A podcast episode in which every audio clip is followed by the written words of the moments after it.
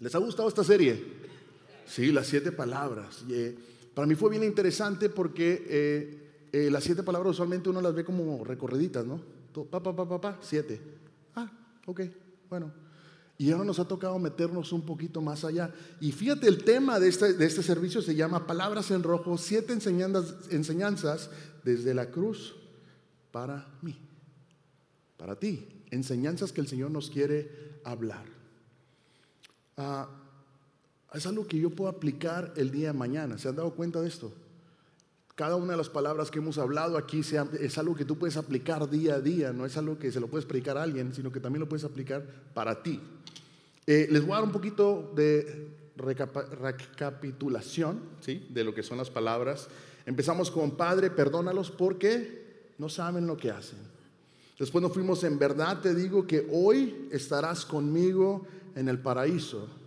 Hablábamos de, de, los dos maleantes que estaban ahí. Después la semana pasada el pastor Esteban nos habló sobre mujer, ahí tienes a, tus hijos, a tu hijo, hijo, ahí tienes a tu madre.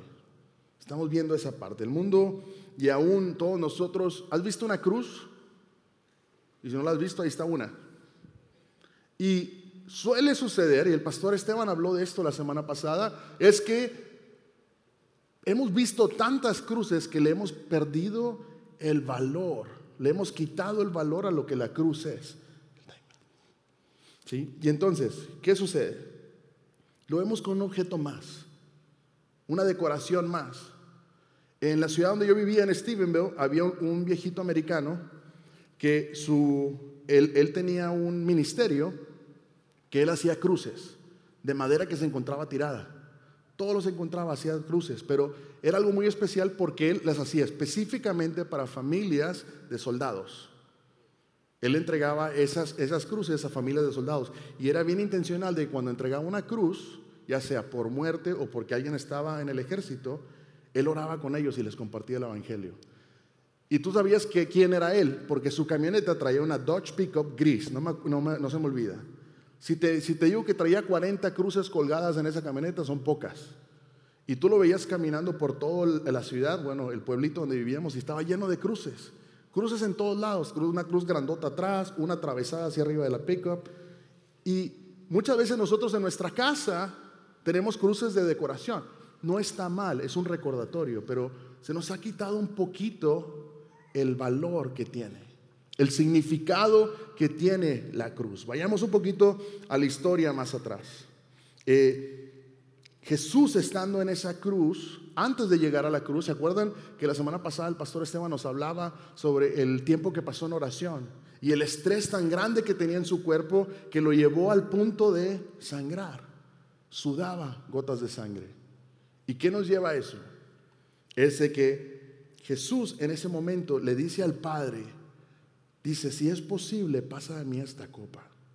En otras palabras, dice, si es posible, no permitas que tenga que atravesar esto. Si hay alguna otra manera, permíteme hacerlo así. Porque él sabía lo que se iba a enfrentar. El sufrimiento físico de Jesús en la cruz es descrito en detalle en los evangelios. Y más allá, viene escrito desde el Antiguo Testamento en Isaías, nos habla claramente de lo que iba a pasar el Mesías. La crucifixión era una forma de castigo que los romanos utilizaban y el, propósito de esto era causar un dolor extremo.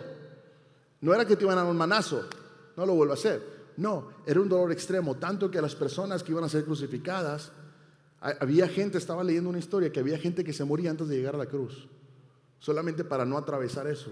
Los romanos perfeccionaron la manera de crucificar, porque antes solamente los amarraban y los dejaban colgados. Y lo que hicieron los romanos es que empezaron a introducir los clavos y aparte de eso empezaron a introducir el, torturarlos antes de llegar a ese lugar. Entonces fíjate lo que había. En algunos de los detalles del sufrimiento físico eran golpes y azotes antes de la crucifixión. Eh, Jesús fue latigado con látigos romanos. ¿Por qué romanos? Porque los romanos, igual, el látigo antes era un pedazo de cuero y los romanos se fueron un pasito más allá. La Biblia nos dice que cuando azotaron a Jesús había plomo en las puntas. Y ese plomo a veces era afilado para que causara rasgos. Lamentablemente no hay fotos para mostrarte, pero fíjate, hay una foto de, los esclavos que estaban antes en los cultivos Esa fue la primera foto que se documentó de una persona, una persona de origen africano que era latigado. Y fíjate cómo quedaba. Y ese era el látigo de piel. Y esto ya estaba sanado. Imagínate cómo quedó Jesús. Y eso fue lo que los romanos hicieron. Es algo que te, abre la perspectiva mucho allá. Esto te estoy hablando hace unos cuantos años atrás, donde ya era más humano. Después había una corona de espina, los soldados pusieron la corona de espina y se aseguraron que la tuviera bien fija en él. Los clavos clavaban las manos de, Jesús y los pies, causó una gran cantidad de dolor. La posición en la cruz, hace unas semanas atrás te hablaba la parte médica, cómo esa posición era tan dolorosa. Los pies estaban clavados en una posición abajo, hacía que su peso cayera sobre sus brazos y sus manos. Y para él poder respirar, la persona tenía que hacer levantarse. Tenía que empujarse nuevamente hacia arriba. Y la mayoría de ellos morían por asfixia, porque era tanto el dolor que ya no se podían levantar para, para ah, exhalar y aspirar. No podían hacerlo ya. Ya no podían. Era difícil. Entonces quiero que comprendas un poquito el, el el contexto de lo que está pasando y por qué estas siete palabras son tan importantes para ti y para mí. No es que quiera causarte una, una imagen eh, grotesca, pero es que es la realidad. Eso es lo que Jesús pasó. Entonces ya con ese contexto, cuando Jesús pronunció su cuarta palabra desde la cruz, estaba en una situación física extremadamente dolorosa y debilitante. Después de haber sido eh, golpeado y coronado con espinas, Jesús fue obligado a cargar su propia cruz. Él fue obligado a cargar esa cruz. La posición de su cuerpo en la cruz era extremadamente incómoda, lo que hacía que la respiración fuera difícil y muy dolorosa. Todo esto causó una gran tensión física en su cuerpo, lo que empeoró a medida que pasaba el tiempo. No es de que podías descansar. No había manera de descansar tu cuerpo. Tu cuerpo estaba completamente colgado y en una posición incómoda en la cual tú no te podías mover. Todo esto causó, recuerden lo que mencionaba hace unas semanas, ¿se acuerdan que cuando Jesús sacó la palabra y que dijo, perdónalos? Él decidió perdonar. Él perdonó a pesar de que, en pocas palabras, no merecían perdón. También estaba experimentando una gran angustia emocional. Sabía que estaba siendo condenado injustamente. ¿Qué, diferencia entre los dos malhechores que estaban al lado? Porque ellos sabían que, merecían un castigo y Jesús sabía que él era inocente. Él sabía que era inocente. También sabía que su muerte en la cruz significaría la, separación de su Padre Celestial. Había una separación entre el Padre y el Hijo. A pesar de todo esto, Jesús mantuvo su, su llamado Dios lo mandó a esta tierra con un propósito y él se mantuvo a pesar de que él sabía lo que iba a ver. Y fíjate, entramos aquí a la, a la frase número 4 y está en Mateo 27, 46. Al mediodía la tierra se llenó de oscuridad hasta las 3 de la tarde. A eso de las 3 de la tarde Jesús clamó en voz fuerte, Elí, Elí, lema sabactani. En otras palabras, en otras versiones dice Elohim, Elohim. En otras versiones dice lama sabactani que significa, Dios mío, Dios mío, ¿por qué me has, me has abandonado, me has desamparado, me has dejado solo?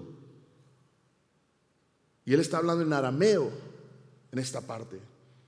En el plano espiritual, la cuarta palabra de Jesús desde la cruz revela su profunda comprensión de las escrituras, porque él cita el Salmo 22 cuando él grita esto y en cuando ves al contexto no hay una traducción del arameo completamente clara. Y es un grito que él grita. Está exhalando con toda su fuerza el decir, Elí, Elí, lama sabactani. ¿Por qué me has abandonado? Dios mío, ¿por qué me abandonas? Estaba expresando su confianza en Dios porque le hablaba, Dios mío, tú, mi Dios, ¿por qué me abandonas? Las últimas palabras de Jesús en la cruz, Elí, Elí, lema sabactani, son algunas de las palabras más profundas y misteriosas jamás pronunciadas. Expresan la profundidad del sufrimiento de Jesús y su relación íntima con su Padre. También señala la esperanza de la resurrección y el triunfo del amor de Dios sobre el pecado y la muerte. Porque acuérdate que sobre él estaba el pecado del mundo. Aparte del sufrimiento que tenía físico, había un sufrimiento emocional y espiritual. Al reflexionar sobre estas palabras, estamos invitados a entrar a entender el sufrimiento de Jesús y a participar en su victoria. Estamos invitados a llevar nuestro propio dolor, tu dolor y el mío y la desesperación al pie de la cruz. Estamos invitados a traer esto. ¿Por qué? Porque el Señor me entiende. Estamos invitados a unirnos a Jesús en su misión de redimir al mundo y llevar esperanza a los que sufren. ¿Se acuerdan que Él nos decía? Si me amas, obedece. ¿Y cuál fue lo que nos dijo? Vayan y hagan discípulos. Estamos cumpliendo lo que el Señor nos dice. Una vez que comprendemos verdaderamente, entonces podemos llegar a extender su reino, que es que como iglesia es una visión que hemos abrazado, es nuestra nueva visión que estamos abrazando y queremos expander el reino. ¿Y cómo expandemos su reino? Haciendo discípulos, haciendo discípulos, amando a nuestra comunidad y fortaleciendo a la iglesia.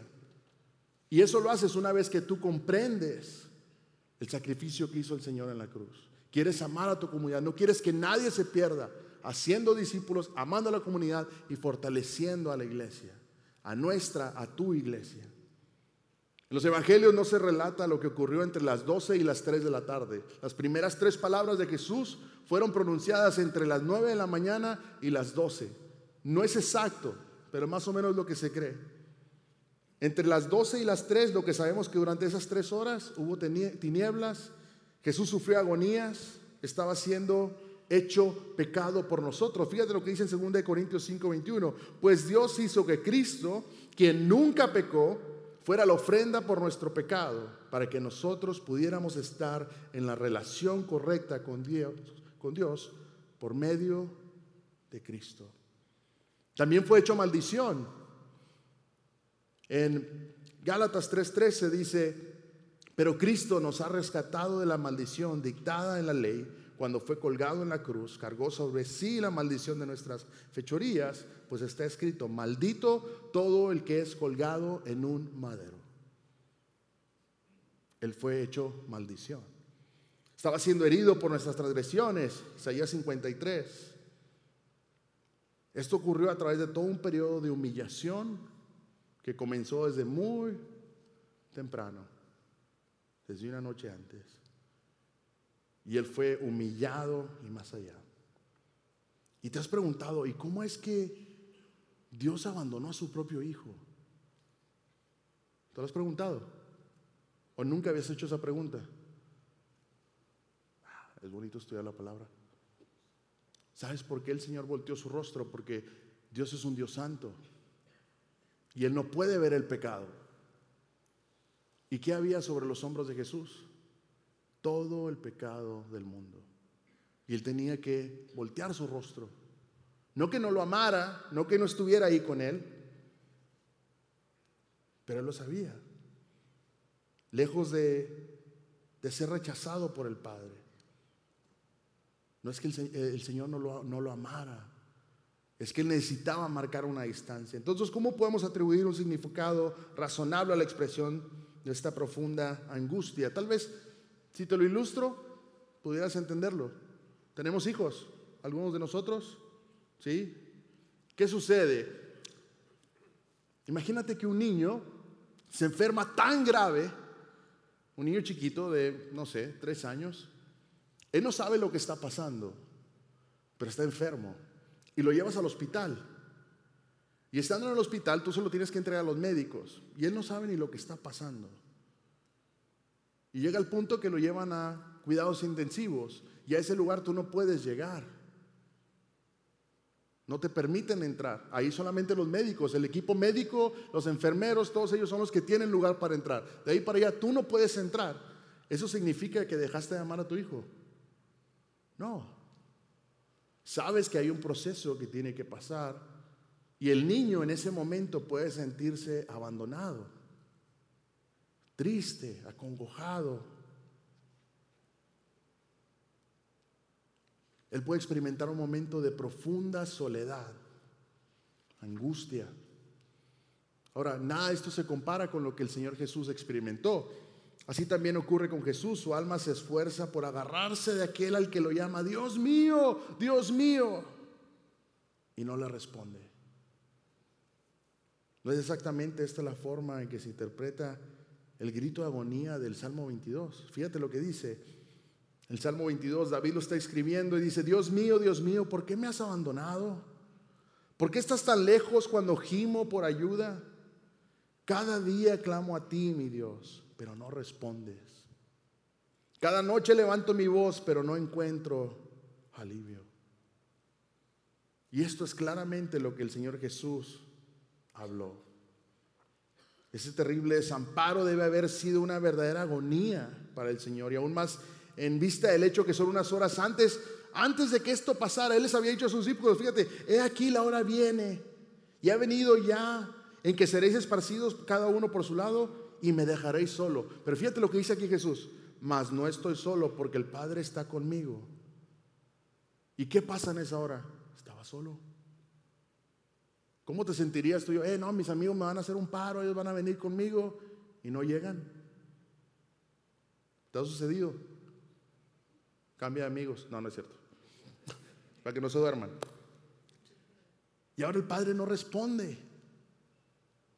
Y fíjate, un poco más, más atrás también añadió esto. Ahora pues, Padre, glorifícame para contigo, con aquella gloria que tuve contigo antes del mundo. Él se estaba recordando cuando él estaba al lado del Padre. Vuélveme esa gloria. Pero en el momento que está en la cruz, estaba solo. Jesús sufrió de diversas maneras en la cruz, tanto física como emocional. La Biblia nos dice que fue azotado, golpeado, crucificado, traicionado por Judas, negado por Pedro y abandonado por sus seguidores. La semana pasada, ¿cuántos discípulos estaban ahí? Uno. Y eran doce. Y lo abandonaron y lo negaron. Isaías 53, 5.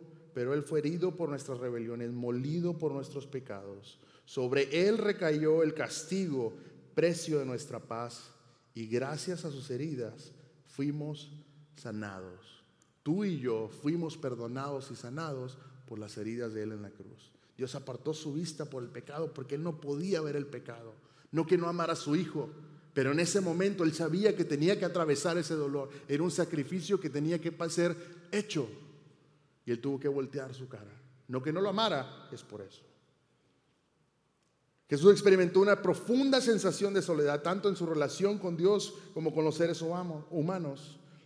Las palabras de Jesús nuevamente dice, Dios mío, Dios mío, ¿por qué me has abandonado? Había sido abandonado por su padre, además también experimentó la soledad física cuando sus amigos y seguidores ya no estaban, se fueron todos, lo abandonaron. Pero a pesar de su abandono y de su soledad, no perdió la fe. ¿Sabes por qué? Porque él clamó al Padre. En ese momento de soledad, y sabía que estaba solo, y aunque le habló para reclamarle, lo hizo al Padre. No lo, no lo negó, no lo maldijo, él solamente lo cuestionó, pero lo reconoció. Dios mío, Dios mío. Salmo 34, 18, cerca está el Señor de los que tiene el corazón destrozado y salva a los de espíritu abatido. Cerca está el Señor. ¿Cuántas veces no te has sentido tú y yo así? Ha habido momentos de soledad, de abandono, de saber que estás rodeado de enemigos, gente que se burla de ti, gente que te dice que no puedes, que no sabes, que te menosprecia, que te hace sentir lo más vil. ¿Te has sentido así en algún momento?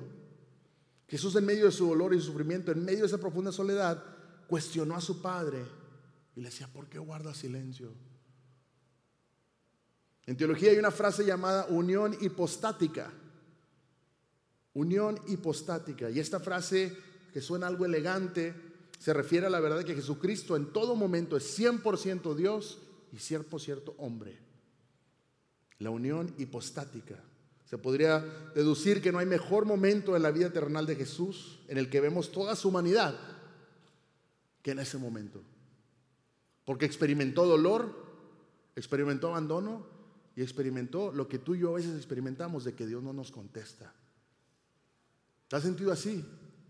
Señor, ¿por qué no me contestas? ¿Por qué no me escuchas? Y aún así grita con esa humanidad, dice Dios mío. Esas frases has desconcertado a todos los teólogos a lo largo de los años. Es algo que se estudia mucho. También sabemos por otro lado que Jesús conocía muy claramente el propósito de su Padre. Porque él se acuerdan en el monte cuando estaba orando y decía, hey, si es posible, que no pase por esto. Si es posible, vamos a sacarle la vuelta. Porque él sabía lo que se iba a enfrentar. Y con esto quiero entrar, y, estoy terminando con esto, creo que hay cuatro lecciones clave que podemos aplicar para ti y para mí. Y la primera es esta, está bien clamar a Dios e incluso cuestionar a Dios. Está bien clamar y hasta cierto punto gritarle. Una situación, eh, algunos de ustedes la conocen, mi esposa, mi esposa tuvo una, un embarazo ectópico. Y eso sucedió cuando yo todavía no vivía en la ciudad de Houston, solamente venía a dar entrenamientos, iba y venía, venía el fin de semana y me eh, toda la semana y me regresaba el fin de semana, pero era fechas, eh, iba a ser Navidad, recuerdo. Estoy yo en el trabajo y me habla mi esposa y está llorando, casi gritando. Yo estoy a 45 minutos del hotel, yo no sé ni qué está pasando, ella nada más grita y llora. Yo hablo en la 911, no puede hacer nada. Yo estaba desesperado. Llego, yo no conocía Houston, dije, por el 45 me tengo que topar en un hospital. Y le di para el sur. Yo estaba quedándome arriba del 8 y para mi suerte no hay ningún hospital en el 45. Para el sur, están para el norte. Yo estaba aquí cerquita, y después me di cuenta que hay uno para el norte y yo le di para el sur. ¿Y qué sucede? Durante ese tiempo le dicen, llegamos a, una clínica, nos mandan con un ginecólogo porque dice, parece que está embarazada. Llegamos ahí, nos dicen, está embarazada. No sabíamos y lo más probable es que tiene un, embarazo ectópico, se está desangrando por dentro. Y yo, ¿qué? ¿Cómo se arregla? Me dice, no, hay que ir de emergencia a operarla. Estoy en el lugar de operación, la meten a ella, se llevan mi camioneta, todo, porque fue un desastre. Un día antes de Navidad, mi regalito de Navidad. Eh, y sucede que a la meten a quirófano, yo me quedo afuera. En ese entonces no teníamos tanta familia aquí. La persona que estaba en la sala de espera conmigo sale un médico y le dice, tu familiar murió. Y para esto, antes de entrar a quirófano, me dicen, se va a morir. Y yo, no. O sea, tengo media hora de verla y ya me la van a llevar. Me dice, se va a morir. Y se va a morir. Yo en ese, en ese rato, cuando salió la señora, aproveché que estaban gritando, yo grité también. Pero yo clamándole al Señor. Y fue un momento en el que hubo angustia y me sentí solo. Con el miedo de que mi esposa se podía morir o no, yo me sentía solo. Y yo le clamé al Señor. Y lo cuestioné, le dije, ¿por qué te la vas a llevar? ¿Por qué? Hay momentos en tu vida y momentos en mi vida en los que podemos sentirnos abandonados y totalmente rechazados por Dios. A menudo en la iglesia se nos enseña que no cuestiones a Dios, no preguntes. Te falta fe. Pero Jesús conocía el plan del Señor y aún así cuestionó. Pero no cuestionó maldiciendo, él cuestionó y dice, Señor, ¿por qué me abandonas? Reconociendo al Señor.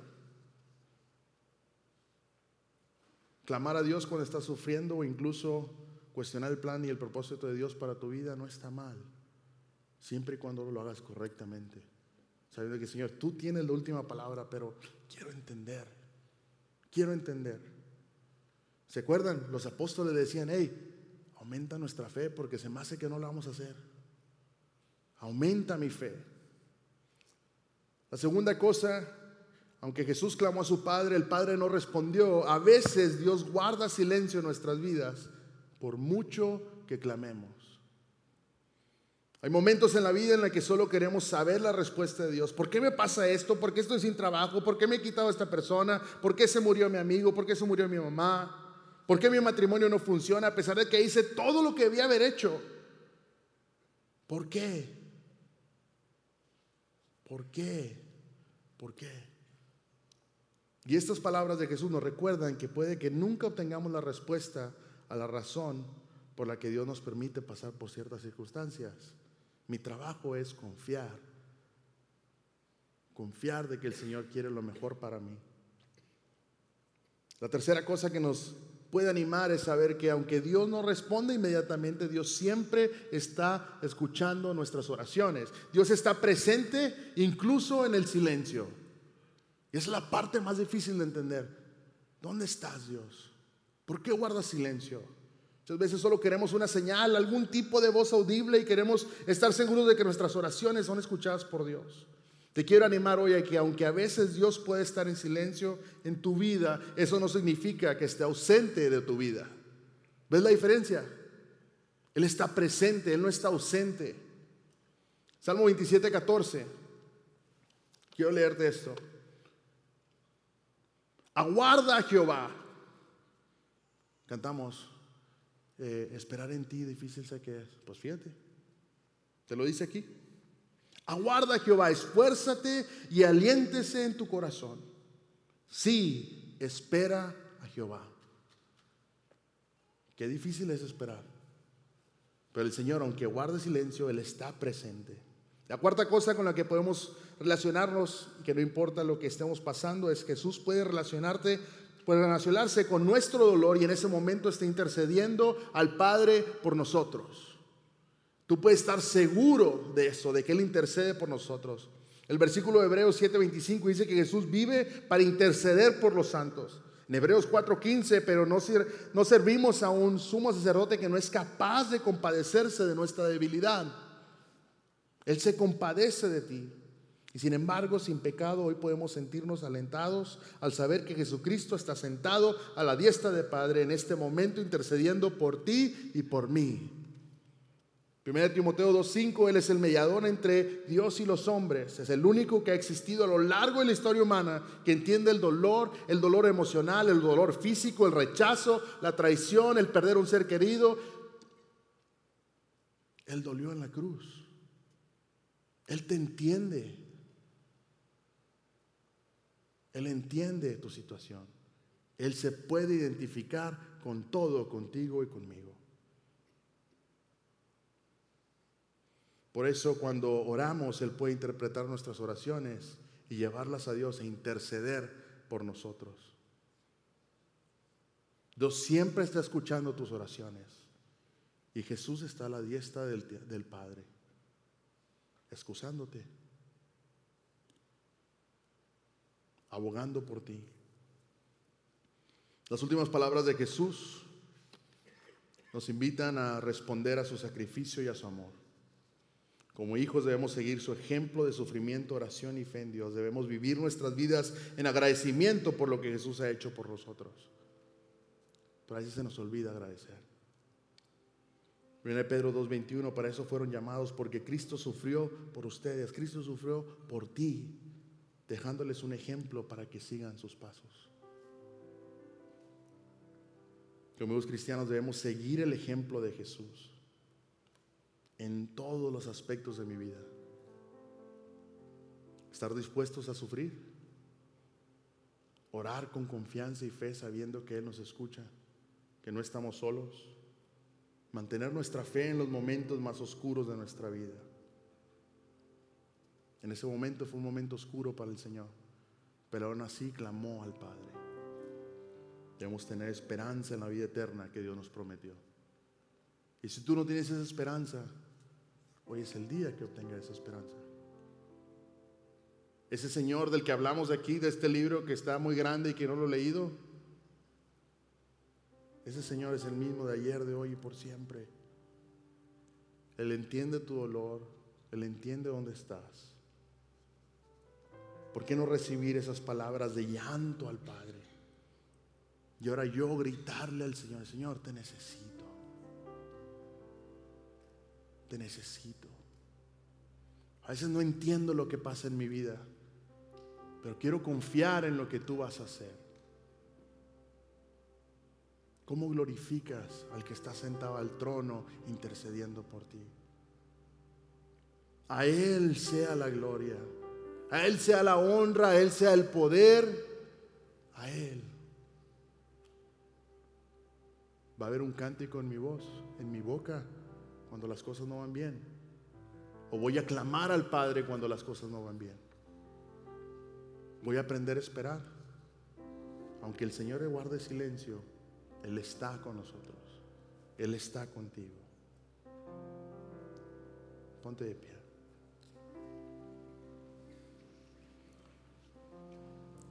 Yo quiero que de, la, de lo más profundo de tu corazón tú puedas cantar esta alabanza que dice, el que está sentado en el al trono, a Él sea la gloria, a Él sea la honra, a Él sea el poder.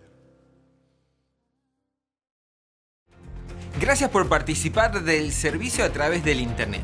Esperamos que la experiencia de hoy haya alentado y desafiado su mente y corazón. En Champion Forest nos apasiona ayudar a las personas a conocer a Dios, a crecer en su relación con Él y con los demás, mientras todos, como cristianos, hacemos una diferencia en el mundo. Nos encantaría tener la oportunidad de hablar y orar con usted.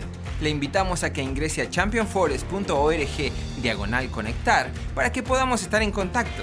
Y por supuesto, esperamos con ansias el momento de poderle saludar en persona en una de nuestras sedes. Que Dios le bendiga y tenga una semana llena de la presencia del Señor. Nos vemos pronto.